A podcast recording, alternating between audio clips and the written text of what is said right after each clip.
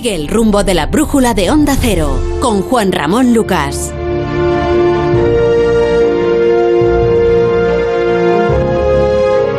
La orden que voy a firmar hoy reorientará el programa espacial de los Estados Unidos en cuanto a exploración tripulada del espacio. Constituye un paso fundamental para la vuelta de nuestros astronautas a la Luna por primera vez desde el año 1972 y con vistas a establecer una exploración sostenida y a largo plazo. Sí, esta vez no solo vamos a plantar nuestra bandera y dejar nuestras huellas, vamos a poner los cimientos para una futura misión a Marte y quizá algún día a otros mundos más lejanos todavía. Viejo suena esto. Donald Trump en diciembre, suena viejo Donald Trump, pero es que esto es de diciembre de 2017 cuando su administración anunció que quería dar un nuevo empuje al programa espacial de la NASA y que pretendía volver a la Luna, a la que nadie había ido desde el año 1972, ¿eh? tres años después de ir por primera vez. Por cierto, esta semana había muerto Collins, el último de los tres que quedaba, me parece, el que no llegó a pisar la Luna. Alberto Aparici, buenas noches. Muy buenas noches, Juanra. ¿Por qué nos traes hoy esta declaración si tiene más de tres años? Pues, pues Juanra, porque e, es verdad que esta idea de Trump eh, es antigua y de hecho desde el principio fue un poquito controvertida, ¿no? despertó un poquito el escepticismo. Eh, ir a la Luna cuesta mucho dinero hmm. y nadie estaba muy seguro de que realmente Estados Unidos tuviera la voluntad o el dinero para hacer todo eso. Además, la NASA necesita volver a crear toda la tecnología. La gente cree que podemos volver con la misma tecnología de los 70, pero no es verdad, porque ya no existen las industrias que puedan crear eso. Hay ¿Ah, que, sí? sí, sí, hay que volver a hacerlo todo. La no NASA, digas. La NASA está diseñando un nuevo cohete gigante que va a ser como el Saturno 5 de los 70, pero distinto porque las empresas que hacían Saturno 5 no existen. Pero los cálculos sí, ¿no? Claro, muchos cálculos valen, pero la tecnología tiene que ver con el expertise de las propias industrias y aquello se ha perdido porque se dejó de ir a la Luna. Y no, Eh, no me digas. Entonces, eh, cuando Trump Ya sé quién va a ir a la Luna. cuando Trump dijo que quería volver en 2024, yo la verdad es que fui muy escéptico. Y cuando luego Trump perdió las elecciones y vino Biden, yo pensé, bueno, ahora Biden dejará que esto se muera y se acabó. Pero es que hace semana y pico la NASA anunció quién va a fabricarles la luna para bajar, la nave para bajar a la luna. Ya sé, hoy he visto un coche suyo por ahí. Efectivamente. Es Elon Musk, que es la empresa del espacio de Elon Musk, que se llama SpaceX, y eh, la El de los Tesla, Efe- oyentes, sí. efectivamente, los de los Tesla. Y para mí eso es mucho noticia porque SpaceX propone bajar a la Luna con un bigardo de 50 metros. O sea, con un, con un cohete enorme que parece casi la nave, la nave de Tintín, de los, de los cómics de Tintín, ¿vale? Y eso a mí me hace pensar que la administración Biden va en serio porque ha elegido la propuesta más audaz. Las otras dos propuestas eran naves más pequeñitas, más parecidas a la, a la nave original del Apolo, ¿no? Entonces, tengo la sensación de que van en serio al elegir esta, que es la más difícil. Claro, yo, yo tengo la sensación de que tú estás convencido o crees ahora más probable que vayan a ir a la Luna al final. Eh, efectivamente, yo ahora estoy un poquito más convencido que antes. Yo antes era muy escéptico, porque me parecía que Trump hacía ese anuncio porque quería como levantar el espíritu de la nación o algo por el estilo. Pero cuando uno quiere que un programa, digamos, se muera de pena, se muera y que nadie se acuerda de él, pues no elige la nave más audaz. Hace una comisión y ya está. Efectivamente, elige otra cosa. Eh, entonces yo creo que 2024 sigue siendo una locura, eso es imposible, pero a lo mejor 2028, 2030 igual sí que puede ser. Y de hecho es que eligiendo esta nave, la NASA da un empujón también a otros proyectos, que es, por ejemplo, la- el proyecto de ir a Marte del- de la empresa de Elon Musk, de SpaceX, que va a ir con una nave muy parecida a esta, o eso dicen, y la Estación Espacial Gateway, que es una estación espacial que ha de sustituir a la internacional y que está en órbita alrededor de la Luna. Claro, si vamos a volver a la Luna, tiene sentido que hagamos una estación espacial en torno a la Luna. ¿Y sería, cómo sería el, el viaje a la Luna? ¿Sería volver, pisar, quedarnos en la estación espacial? Eh, bueno, eso depende un poco de lo que quieran hacer. Efectivamente, si hay una estación espacial allí, existe como la opción de, en- de ponerse ahí y quedarse tal vez. Pero bueno, eso depende un poco del, del diseño del viaje. Bueno, eh, tienes invitado, además uno de esos invitados que a mí me gusta porque ha estado ya en más de una ocasión en el programa. Eh, voy a saludarle inmediatamente antes de las eh, señales horarias de las 10, las 9 en Canarias, que marcarán el comienzo de la tercera hora del programa. Eh, Daniel Marín, eh, ¿cómo estás? Buenas noches. Hola, ¿qué tal? Buenas noches. Daniel Marín es astrofísico, autor del blog Eureka sobre astronáutica. Y a ti te voy a preguntar, pero como, como aquello de no me lo diga ahora después de la publicidad, espere a después de la publicidad, después de que suenen los pitos de las 10, las señales horarias de las 10, la pregunta es, ¿te parece como a Parisi, a ti también, que estos van en serio? Respóndeme después de los pitos.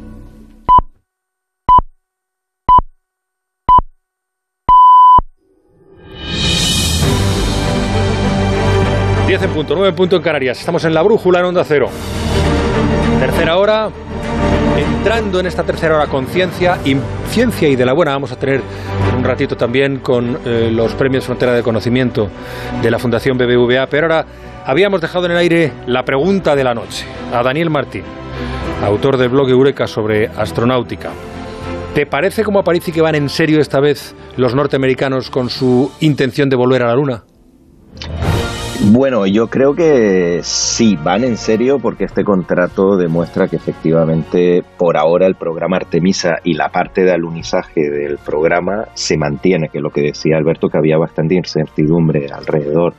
Pero también es cierto que es que la NASA no tenía muchas opciones porque la oferta de SpaceX para construir el módulo lunar era con diferencia la más barata que son 2.900 millones de dólares, que bueno, eso es lo que estamos aquí hablando de, barato, pero evidentemente es mucho dinero, pero es que las otras ofertas eran como mínimo el doble hmm. de, de caras de lo que ofrecía SpaceX para construir el módulo lunar.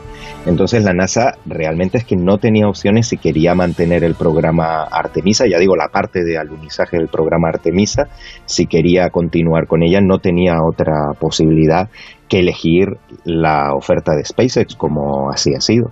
Sí, esto del programa Artemisa, se me ha olvidado a mí decirlo, es el nombre del nuevo programa tripulado. Si el de hace 50 años fue el Apolo, este se tiene que llamar Artemisa, ¿no? ¿Por qué? Porque Artemisa es la hermana de Apolo. Qué buena. Ahí me has pillado. Ahí me has pillado. Oye, eh, ¿y ¿cómo sería el viaje, Daniel? ¿qué, eh, pues le preguntaba también a. Porque tengo curiosidad personal, imagino que muchos oyentes también, ¿cómo sería el viaje? ¿Sería algo parecido a lo que vivimos con Armstrong, Aldrin y Collins en junio de 1969? Eh, ¿Se pararían en algún lugar previo, en algún satélite? ¿Cómo, cómo, ¿Cómo sería? ¿Cómo lo imaginaríamos o cómo se puede proyectar? Si es que Elon Musk ha planteado algo en ese sentido.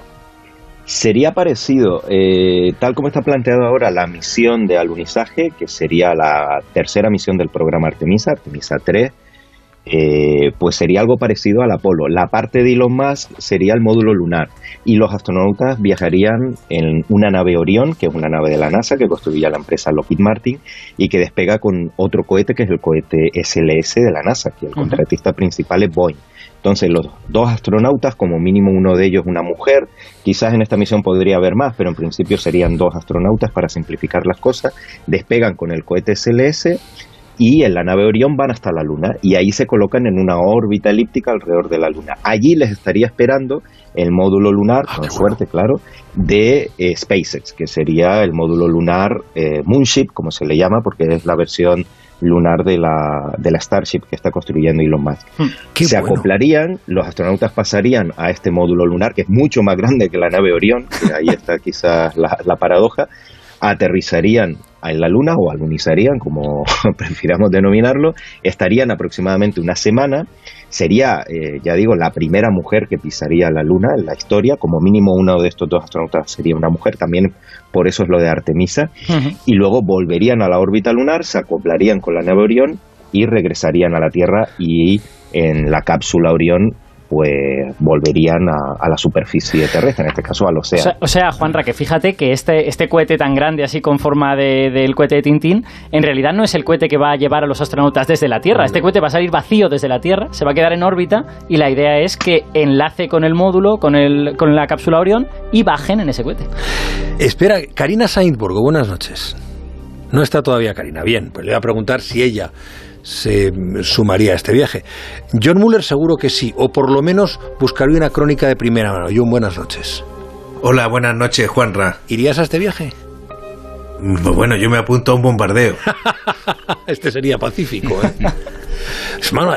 tal y como lo estaba describiendo Daniel, me parece fantástico, ¿no, Chapú? A mí me encantaría ir, desde luego. Eh, lo, dejaría todo por, por, vivir una experiencia de este calibre. ¿no? Eh, Pedro Narváez, buenas noches, Pedro. A ti también. Hola, muy buenas noches. ¿Cómo estamos? Estás yo también me apuntaría. Yo también, también me apuntaría, ¿eh? Yo tengo que decir que no soy un tío muy aventurero, pero a la Luna ya se ha ido, la tecnología es conocida. Yo creo, yo creo que ahí. No, es irte a Marte. ¿Cuánto, ¿Cuánto tardaríamos en llegar, Daniel? En esta misión, sí. En la, a la Luna. Estamos hablando de dos, tres días aproximadamente. Sí. Es un viaje en avión con hacia, hacia la Luna. Hay gente que se queda dos, tres días. atrapado en la rotonda debajo de mi casa. Es más peligrosa que ir a la luna. Espera, que no me has dejado hablar. Sí, perdón, perdón. perdón. Que decías que eh, dos días de ida, una semana y dos días de vuelta. Sí, bueno, un poquito más, pero sí, aproximadamente esos son los tiempos que se barajan. Un par de semanitas fuera de casa. Bien. Y mira dónde ibas. Karina Sainborgo, buenas noches. Buenas noches, Juan Ramón. Buenas noches a todos. ¿Estabas escuchando, Karina? Eh, a media, pero me, me, quedé con una parte. ¿Te irías la, la, en esa misión espacial a la Luna? Hombre, claro, cómo no. Joder, le saldría una novela. ¿Sabes lo bueno inmensa. que sería sobrevivirlo y contarlo? Le- Te saldría una novela inmensa. A ver, pero que van a sobrevivir, que esas cosas solo se hacen cuando uno está muy seguro de que la gente va a No, sobrevivir. no, que no, a no- París no y yo no dudo de nadie, Bueno, pero bueno. yo soy un yo soy un ser eh, libre, asilvestrado. Yo no tengo yo no tengo tanto conocimiento de la ciencia como tú. Yo lo veo más como una aventura que como un paso del progreso. Oye, y, y, mm, Daniel, ¿cómo, eso te lo planteo a los dos, a ti eh, también, a Parisi, ¿cómo afecta esto a las futuras misiones a Marte? ¿O no tiene nada que ver una cosa con la otra? Hombre, tiene bastante que ver porque este, esta nave, la Starship, la que va a servir de módulo lunar, está siendo desarrollada por Elon Musk, pues como mucha gente sabe, porque él quiere ir a Marte. Entonces, claro, resulta que aquí la paradoja es que la NASA ha contratado a Elon Musk con este sistema de lanzamiento, Starship, pero no para ir a Marte, sino a la Luna. Entonces, lo que va a pasar en los próximos años va a ser muy interesante, porque por un lado SpaceX va a tener que eh, retrasar esa aventura marciana, que como decía Parisi, en 2024 o 2026, eh, tanto la Luna como Marte no va a ser, eso es muy, muy pronto. Y se va a tener que centrar en la Luna, pero al mismo tiempo este dinero de la NASA y el, todo el apoyo de, de la administración y del gobierno de Estados Unidos le va a ayudar a poner en marcha este sistema Así que a lo mejor eso puede ayudar a medio plazo a que las misiones a Marte de SpaceX hagan una realidad. Que SpaceX solo y Elon Musk solos no van a poder ir a Marte. Evidentemente van a tener que necesi- necesitan el apoyo de la NASA e incluso de otras agencias espaciales de, de otros países y de otros, de, vamos, como la Agencia Espacial Europea, por ejemplo, que colabora en el programa Artemisa, sin ir más lejos. Eh, yo quiero añadir que eh, Elon Musk, que es un personaje controvertido, como todo el mundo sabe, y se dicen muchas cosas de él, en este asunto del espacio eh, ha cumplido habitualmente con sus compromisos. O sea, Elon Musk dijo que iba a hacer un cohete, una primera etapa reutilizable para lanzar satélites, y lo ha hecho. Y esos cohetes bajan y en descenso vertical aterrizan y son luego reutilizados. De hecho, hace pocos días se puso en órbita una serie de satélites utilizando un cohete que ya había volado una vez. Entonces, aunque efectivamente esta nave todavía no está lista y ha habido varias pruebas y han explotado en todas las pruebas, todo el mundo cree que los fallos que tiene son fallos subsanables y que por lo tanto es posible que SpaceX y Elon Musk puedan desarrollar esta nave sin ningún problema. O sea que hoy empezamos la tercera hora de la brújula constatando que en un futuro no muy lejano el hombre volverá a la luna y la mujer volverá a la luna. Y la, y la mujer Se irá por primera la vez, luna. efectivamente. Daniel Marín, muchísimas gracias. Como siempre un placer. Aprendemos mucho. Igualmente, un saludo. Astrofísico, autor del blog